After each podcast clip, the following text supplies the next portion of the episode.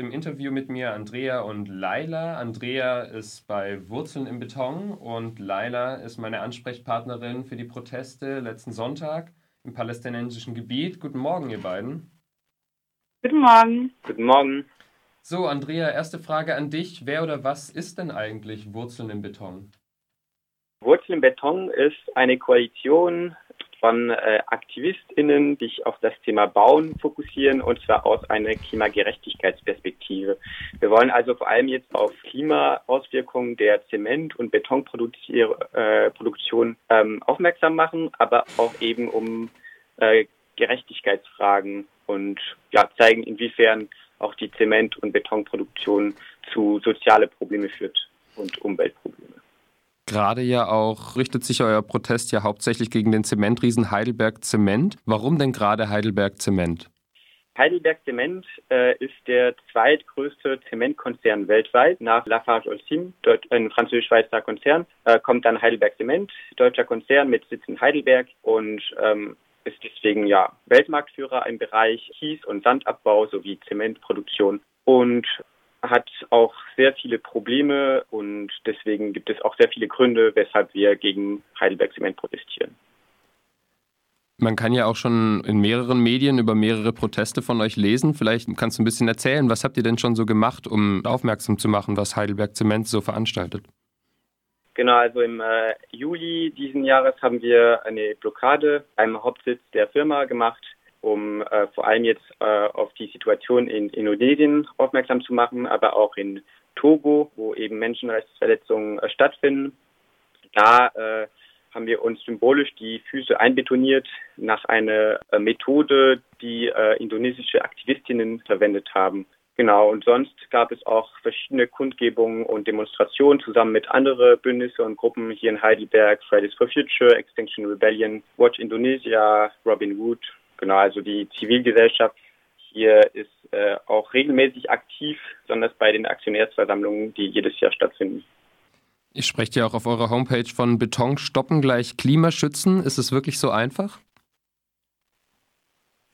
Das ist natürlich nicht ganz einfach, weil Beton braucht man ja auch und für bestimmte Sachen ist es auch, ähm, gibt es noch kein Ersatzprodukt.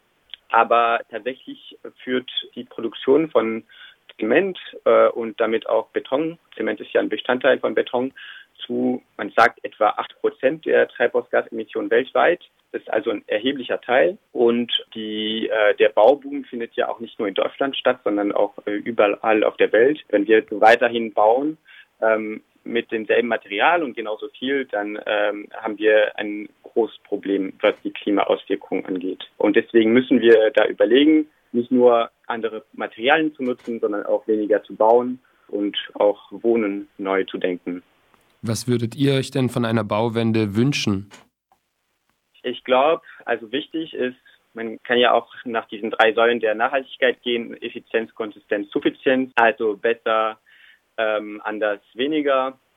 Äh, man kann besser bauen und vielleicht auch, wer weiß, äh, bessere Betonprodukte entwickeln, aber vor allem auch anders bauen, sprich eben weniger Beton, deutlich weniger Beton und andere Materialien, Materialien, die vielleicht auch äh, Kohlenstoff binden, wie Holz oder Stroh oder Lehm, die auch äh, aus viele andere Punkte nachhaltiger sind und vor allem auch weniger, weniger bauen und ähm, weniger äh, Boden versiegeln und vor allem dann auch äh, das Thema Wohnen komplett neu denken, also mehr gemeinsam wohnen, mehr ähm, genau in Wohngemeinschaften, äh, auch auf kleinere Flächen. Das Problem ist nämlich in Deutschland, dass die Wohnfläche pro Kopf stetig steigt. Das heißt, wir bauen jetzt nicht damit mehr Leute eine Wohnung kriegen, sondern damit Leute eine größere Wohnung kriegen. Und das ist das Problem hier in Deutschland zumindest. Leider Sonntag vor einer Woche haben ja mehrere AktivistInnen erst den Zugang zu einem Steinbruch von Heidelberg Zement auf palästinensischem Gebiet blockiert. Es gab ja auch ein zweistündiges Facebook-Video, wo eine Aktivistin darauf aufmerksam gemacht hat, was da gerade abging. Was war denn die Intention dieses Protestes? Genau, also äh, Heidelberg Zement ähm, hat Plan, den Steinbruch eigentlich zu erweitern. Also den, äh, der Steinbruch ist, ist schon da, aber sie wollen das erweitern und so eine Industriezone da bauen. Genau, und erstmal, wenn die, wenn die das machen, es ist allgemeiner, ohne dass wir jetzt über Politik reden, ähm, nicht gut für das Klima. So, das ist so der Anfang. Und dann, wenn wir tiefer da gucken, dann merken wir, dass durch diese, durch diesen Plan, dass die zwei Siedlungen, und die sind Elkana und Orani, ähm, die sind östlich ähm, des Steinbruchs, ähm, dass diese zwei Siedlungen genau mit der israelischen Stadt Rosh also das ist gerade in Israel, irgendwie verbinden. Das bedeutet, es wieder eine territoriale Verbindung zwischen Israel und ähm, Palästina schaffen. Das zusammen bedeutet, dass die Annexion vertieft wird. Ähm, ich weiß nicht, wie viele Leute hier über Annexion wissen. Das ist aber, das verstoßt einfach ganz direkt gegen ähm, Völkerrechte oder International Law. Genau, und dieser Steinbruch eigentlich gehört ähm, Hansen. Das ist die äh, Tochtergesellschaft von Heidelberg Zement und äh, die zwei großen Zementhersteller. Genau, und diese Aktivistis gehören zu einer Gruppe, was heißt One Climate. Und das sind ihre Worte, nicht meine Worte, aber die wollen eine Verbindung zwischen der Besetzung, der Annexion und dem Klima herstellen. Und das bedeutet, sie wollen nicht nur für das Klima allgemein als Klima kämpfen, sondern auch für die Menschenrechte da in dem Land. Und deshalb ähm, gab es am letzten Sonntag Proteste da, da waren 30 Leute, 30 Aktivisten und ähm, alle kamen aus Israel, aus der linken Szene da. Die sind so unter dem Motto äh, Climate Justice is Racial Justice, so dass wir die zwei ähm, nicht voneinander trennen können, diese zwei Begriffe. Und an dem Tag wollten auch äh, Aktivistinnen aus Palästina dazu kommen. Aber natürlich konnten sie das nicht machen, weil äh, der Spot, also der Ort, gehört nicht Palästina. Der Ort da, wo dieser Steinbruch ist, ist so an der Seite von Israel. Das bedeutet, die Leute aus Palästina, wo die Ressourcen für diesen Steinbruch kommen, können nicht dazu kommen und können da nicht protestieren gegen die Verstoßung von ihren Menschenrechten und vom Klima da. Äh, die Gruppe ist ziemlich neu. Ich glaube, sie haben sich äh, durch eine andere Gruppe irgendwie ähm, zusammen verbunden. Äh, und zwar eine Gruppe, die heißt äh, Demokratia Lekulam oder Demokratia Jamia oder auf Englisch Democracy for Everyone. Und die waren am, die haben am Anfang nur äh, für Menschenrechte demonstriert und protestiert und nicht direkt für das Klima. Und jetzt durch diesen Plan, genau, haben die das so ein bisschen vertieft. Äh, die sind ja auch mit dem Motto äh, da hingegangen zu den Protesten, dass sie gesagt haben, Climate Justice ist Racial Justice. Ja. Kannst du vielleicht noch ein paar Worte genau dazu sagen, was damit gemeint ist? Wir können auch, wir können sehen, dass ähm, in der Klimabewegung, dass sehr oft so keine Verbindung zwischen Menschenrechte und ähm, ja dem Klima gemacht wird. Das ist auch zwar in den meisten Fällen auch okay, weil ähm, in Wäldern in Deutschland zum Beispiel keine Menschen wohnen und da geht es um den Wald und nicht um ähm, Menschen, die da in dem Wald wohnen.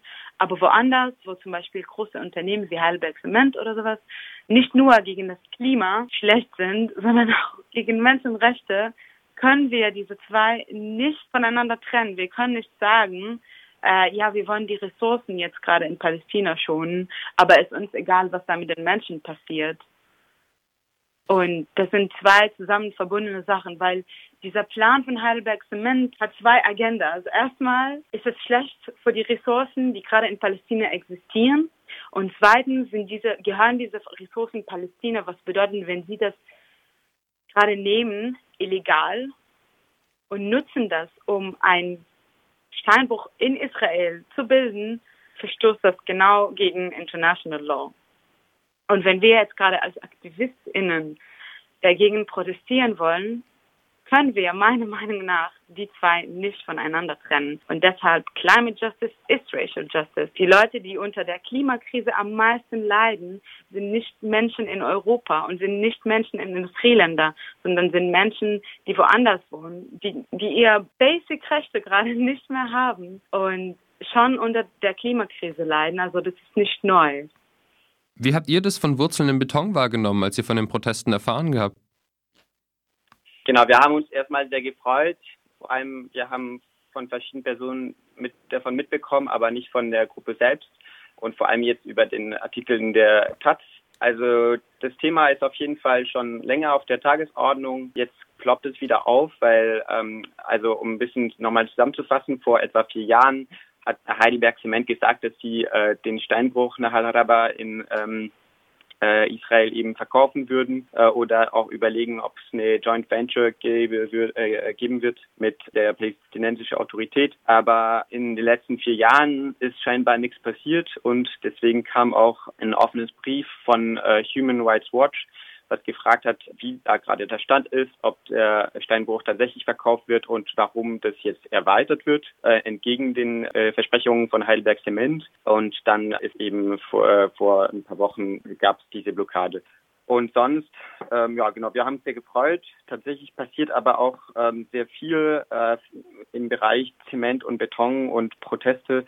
Ähm, also dieses Jahr gab es die erste Besetzung in der Schweiz äh, in einem Steinbruch, also erste äh, die SAD, also Zona Défendre aus dem Französischen, äh, so ein bisschen wie der Hambi oder der Dani in Deutschland. Das, und die, diese erste Besetzung ist eben in dem Steinbruch von Lafarge-Olcim, also der andere Zementriese, europäische Zementriese.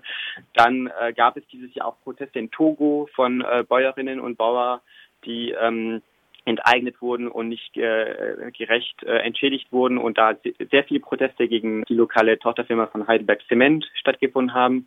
Dann ist der Konflikt in Indonesien immer noch da und indonesische Aktivistinnen haben eine äh, Beschwerde bei der OECD eingereicht gegen Heidelberg Zement für Menschenrechtsverletzungen. Und vor ein paar Wochen oder ja einige Tagen ist der Konflikt in der Westsahara, äh, hat sich verschärft und ist eskaliert. Ähm, und in der Westsahara ist eine ähnliche Situation wie in Israel, wo Heidelberg Zement da auch Ressourcen abbaut und ähm, ja die Besetzung von also von, von Gebieten in der Westsahara auch damit unterstützt. Das heißt, es passiert extrem viel und Klimagerechtigkeit ist äh, beim Thema Zement auf jeden Fall in doppelter Hinsicht wichtig, weil es äh, findet Gerechtigkeit auf der Ebene des Abbaus statt, also wenn Kalk zum Beispiel abgebaut wird, aber es findet natürlich auch Ungerechtigkeit auf der Ebene de, der Klimaauswirkungen statt. Also wenn dann der Klimawandel dann äh, zu Katastrophen führt, dann leiden nicht die privilegierten Menschen darunter, sondern eher Menschen im globalen Süden.